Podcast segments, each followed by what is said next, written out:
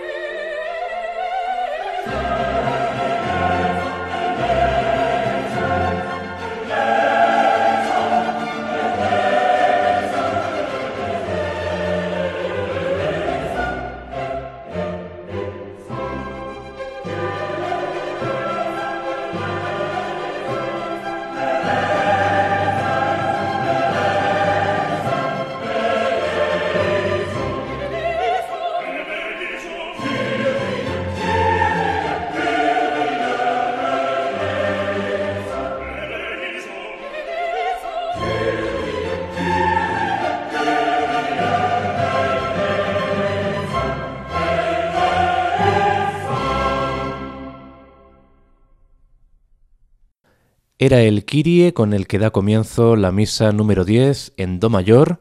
Hoboken 22.9 de Franz Joseph Haydn, la conocida como Misa in tempore belli.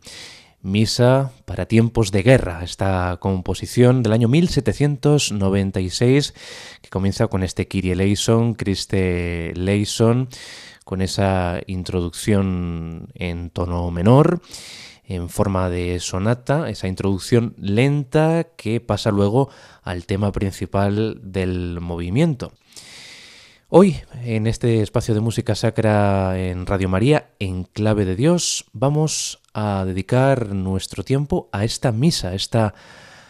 eh, obra que Franz Joseph Haydn compuso en plena campaña de guerra napoleónica en Viena, porque el ejército de Napoleón Bonaparte se encontraba muy cerca de la capital austríaca en este año 1796, el 26 de diciembre de ese año, que es cuando se estrenó esta Paukenmess, también se la conoce así, la misa de los timbales o la misa del timbal, debido al uso expresivo y dramático que hace el compositor del clasicismo de los timbales, porque en el Agnus Dei conclusivo, de esta misa introduce varias gradaciones del timbal y también utiliza fanfarrias del metal simulando ese ambiente de guerra en el que estaba inmersa la sociedad vienesa, ese miedo al invasor francés. Y aquí encontramos lo que 28 años más tarde haría Beethoven en su misa solemnis y que también convocamos hace meses en este espacio de música sacra en la radio de la Virgen. También Beethoven, el compositor de Bonn, introdujo fanfarrias y timbal en el Agnus Dei, en ese momento determinante de la liturgia católica en el que imploramos eh, el Cordero de Dios que quita el pecado del mundo. Un momento idóneo para pedir paz, porque luego viene la frase como todos sabemos, dona nobis pacem, danos la paz. Y la verdad es que es eh, muy simbólico ¿no? que los compositores de finales del siglo XVIII, comienzos del siglo XIX, eh, rozando ya Haydn la época del romanticismo, pues incluyeran esas referencias bélicas, militares, en eh, algo que está totalmente alejado de una campaña o un conflicto bélico como es eh, una misa. La liturgia, en este caso, del ordinario de la misa. Misa in tempore belli, como decimos, es esta obra que mm, empezó Haydn a componer en Eisenstadt en agosto de 1796, en el momento en el que toda la sociedad se movilizaba para la guerra contra Napoleón. Cuatro años después de iniciada la Guerra Europea, que siguió a la Revolución Francesa en 1789, las tropas austríacas estaban eh, haciendo bastante mal esa campaña contra los franceses en Italia y Alemania, y Austria temía una invasión. Reflejando el estado de ánimo bastante turbulento de su época, Haydn integró referencias a la batalla no solamente en el Agnus Dei que concluye la misa, sino también en el Benedictus, que es eh, la parte inmediatamente anterior. La misa, como decimos, se estrenó el 26 de diciembre de 1796 en la iglesia Escolapia de María Troy en Viena. Haydn, como todo el mundo sabe, era un hombre profundamente religioso que siempre añadía eh, las palabras alabado sea Dios al final de cada partitura que concluía. Como maestro de capilla del príncipe Nicolaus II Esterházy, el deber principal del compositor de Rorau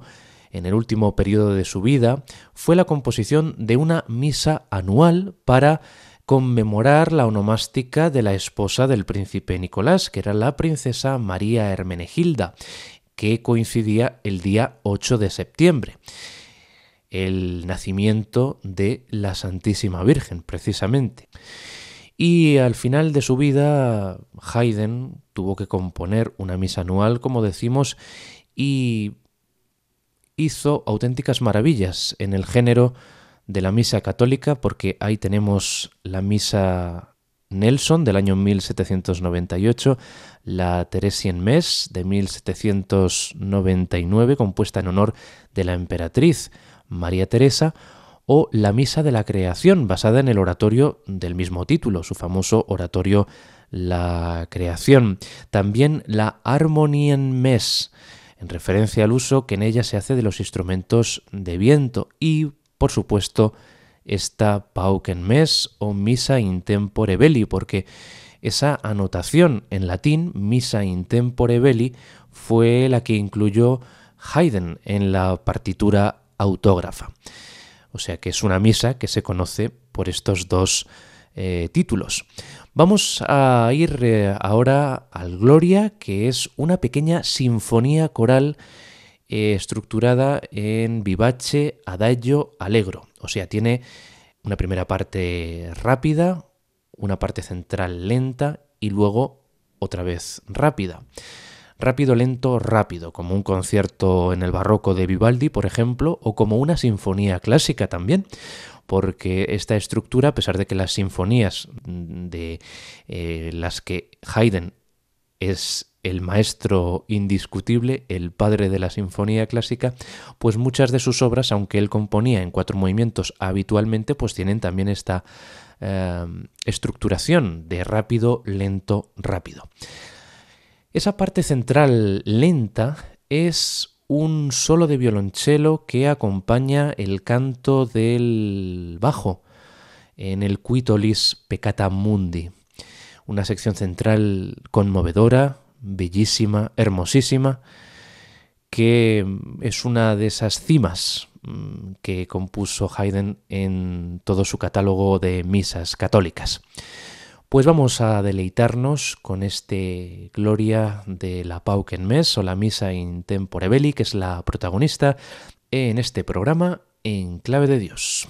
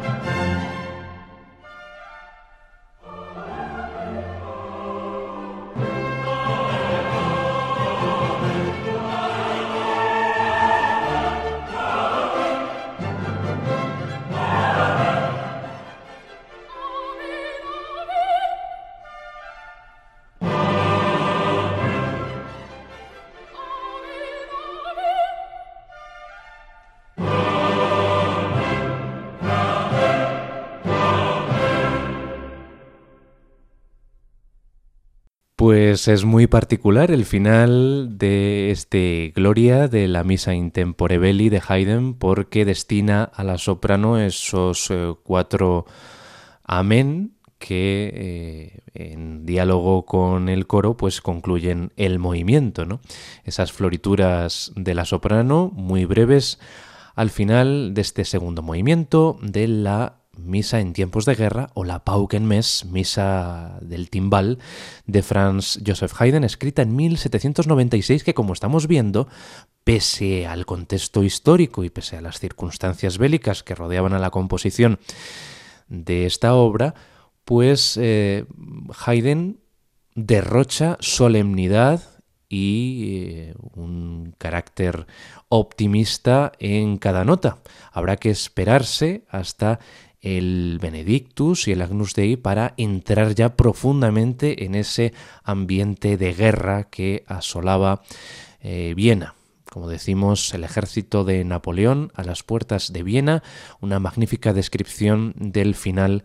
de esta misa intempore belli, que es la absoluta protagonista de este espacio de música sacra de hoy en la sintonía de Radio María y que muy seguramente lo están disfrutando y lo van a seguir disfrutando con nosotros. Vuelve a ser otra vez,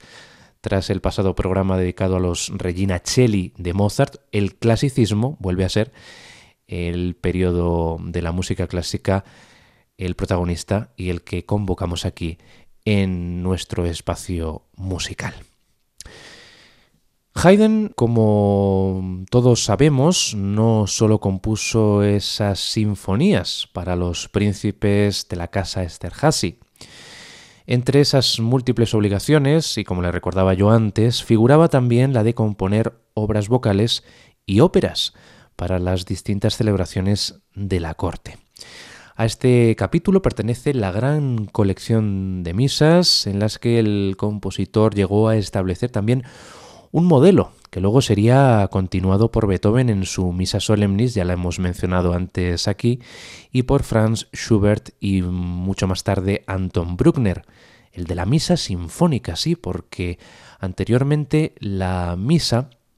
había tenido unas proporciones instrumentales y vocales mucho más modestas, pero ya a finales del siglo XVIII y rayando ya el siglo XIX, la misa adquiere un cariz sinfónico muy importante, que llegará a su máximo desarrollo, como decimos, con la Misa Solemnis de Beethoven en 1824. De fecha tan temprana como 1749 data una misa brevis de Haydn, a la que seguirían esporádicamente otras partituras del mismo género. Pero hay que esperar al último periodo de su vida creativa para encontrar sus más valiosas aportaciones al género, justo cuando Haydn regresa de su segunda y triunfal gira inglesa. Es entonces cuando encuentra que el nuevo príncipe Esterhazy quiere renovar la orquesta y dar mayor cabida a la música sacra, encargando a su maestro de capilla la composición de una misa anual para celebrar el cumpleaños de su esposa María Hermenegilda. Y a ello se consagrará Haydn, dando lugar a esas partituras que les hemos mencionado antes y que comienzan majestuosamente en cuanto a talento creativo con esta misa intempore belli, aunque había compuesto algunas otras misas antes, pero es que esta es maravillosa, desborda unas melodías maravillosas como estamos comprobando y todo eso desembocará en la Armonía en Mes de 1802. Todas ellas, justo con la que les proponemos en el día de hoy, todas ellas se caracterizan por su aliento dramático y por una concepción sinfónica de un grandísimo refinamiento, con una escritura coral muy fluida que bebe del contacto que Haydn tuvo en Londres con los oratorios de Georg Friedrich Händel, entre ellos, por supuesto, El Mesías, estrenado en Dublín en 1742. Todo eso se vierte en estas misas y, por supuesto, en los dos oratorios que firmó Haydn, que son la creación y las estaciones. Vamos a seguir escuchando esta misa intempore belli. Es una lástima que no vamos a poder ofrecérsela completa, íntegra, porque tenemos que ofrecer una selección del credo, que es la siguiente parte del ordinario de la misa. Vamos a escuchar únicamente el inicio del credo, que está dividido en varias secciones, como el Gloria, muchas más que el Gloria, y que generalmente reflejan todo el texto en latín, pero con el sentido de una estructura mm, íntegra, completa, que es un estilo, un sello muy habitual, muy predominante en Haydn. O sea, aborda el credo como si fuera eh, una estructura cíclica, una estructura mm, unitaria, y todas las partes que lo componen obedecen a lo que el texto le demanda. Por lo tanto, la materialización expresiva, musical, eh, melódica, obedece a lo que el texto va marcando. De hecho, el credo es, por así decir, y permítanme que use pues esta comparación, pues lo más teatral ¿no? que tiene una misa católica. Eh, ahí es donde el compositor de turno pues puede verter su genialidad, su originalidad más que en cualquier otra de las partes del ordinario, porque el credo va narrando, ¿no? te está narrando en parte una historia, la historia de nuestro Salvador, desde su nacimiento, su concepción, pasando por su eh, pasión dolorosa y culminando, por supuesto, en la gloriosa mm, resurrección. Por supuesto, también al final tenemos las manifestaciones preceptivas de fe del creyente. En esta apertura del credo, eh, cada parte de la voz entra con un tema alegre y rítmico y cada una toma una línea diferente del texto latino. Nos vamos a quedar eh, en esta selección que les proponemos del credo de esta misa en el Crucifixus, que tiene un metro triple, o sea, tiene eh, una división eh, de versos triple. Pues vamos a escuchar este comienzo del credo con ese crucifixus que está encomendado a los cuatro solistas. Esta misa, como es lo habitual en este género, en esta época, está encomendada al coro y a cuatro solistas, soprano, mezzo, tenor y bajo. Comienzo del credo de la misa in tempore belli de Haydn.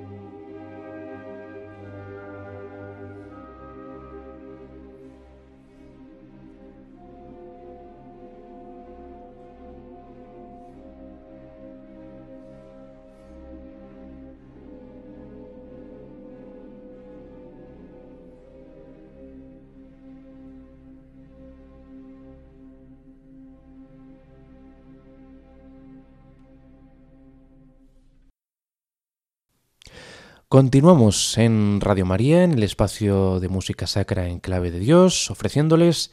esta misa in tempore belli del año 1796 de Haydn, también conocida como Paukenmess, por el uso que hace el compositor de los timbales hacia el final de la misa. No hemos llegado al final porque todavía tenemos que escuchar el Santus, que se abre lentamente, muy plácidamente, pero adquiere un fuerte componente dramático en el texto Pleni Suncelli, antes de conducir a un breve y más gentil Osanna in excelsis.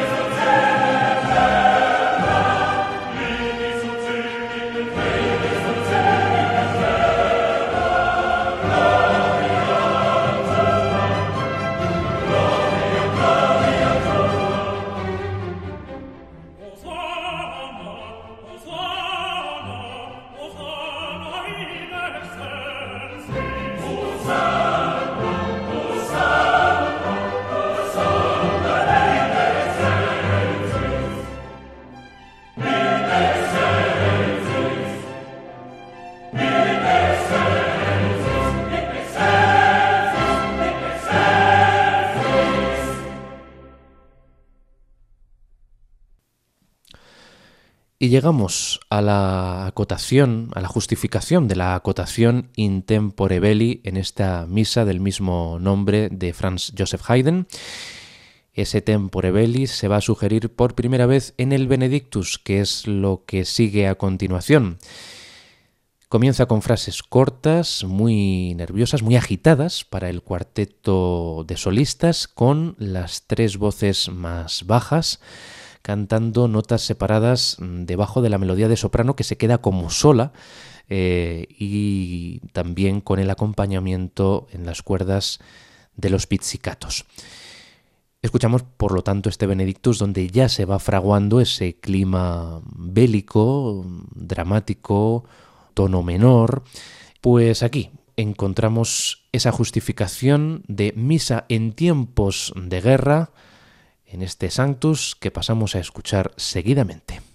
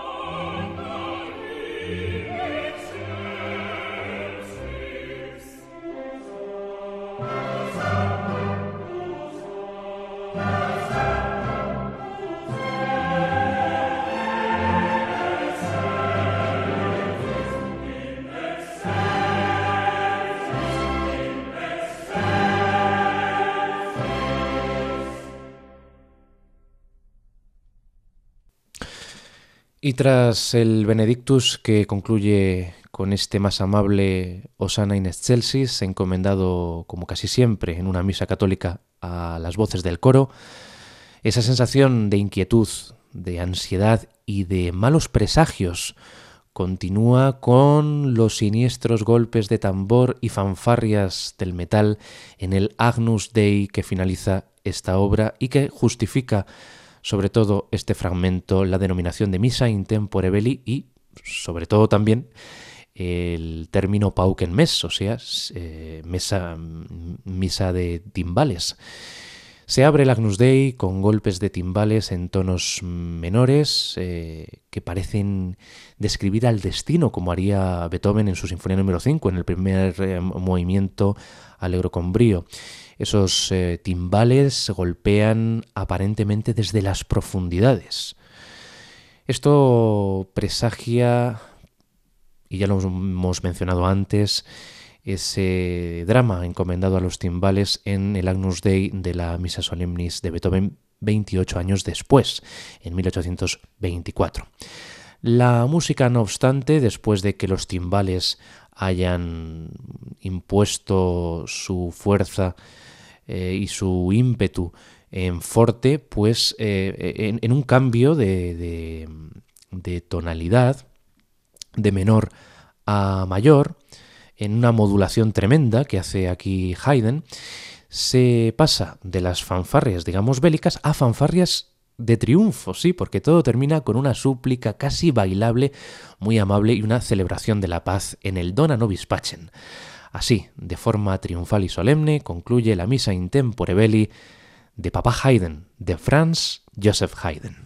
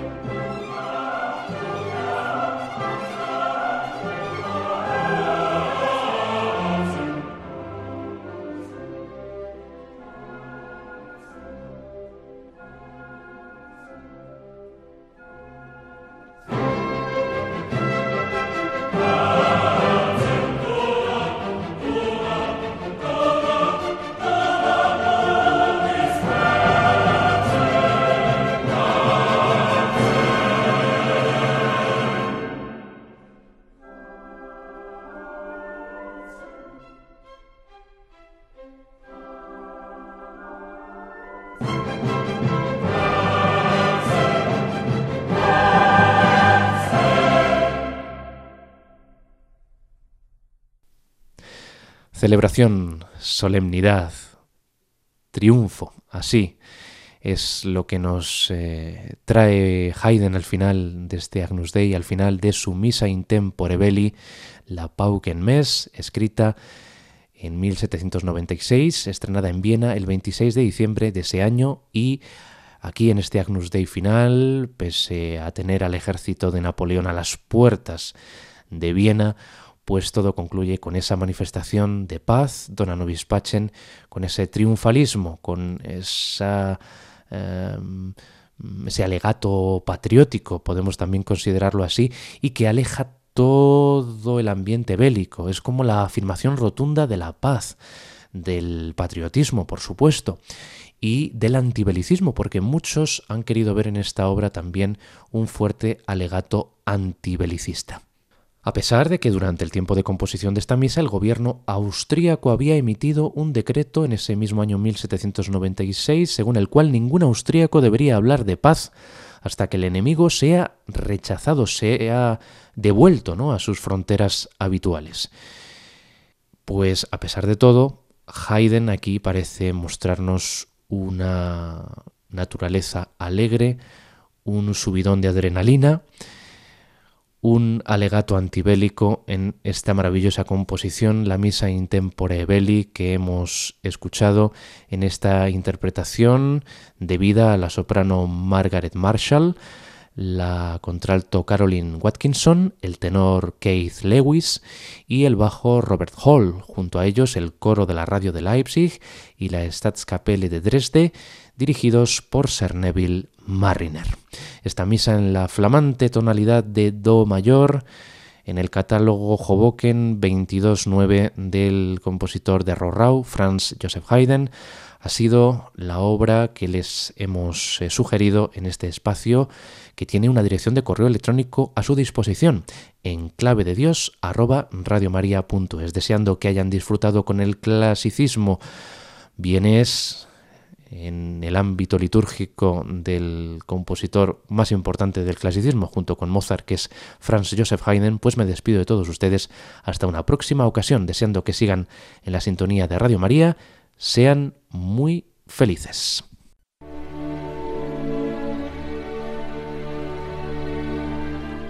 Y así termina En Clave de Dios con Germán García Tomás.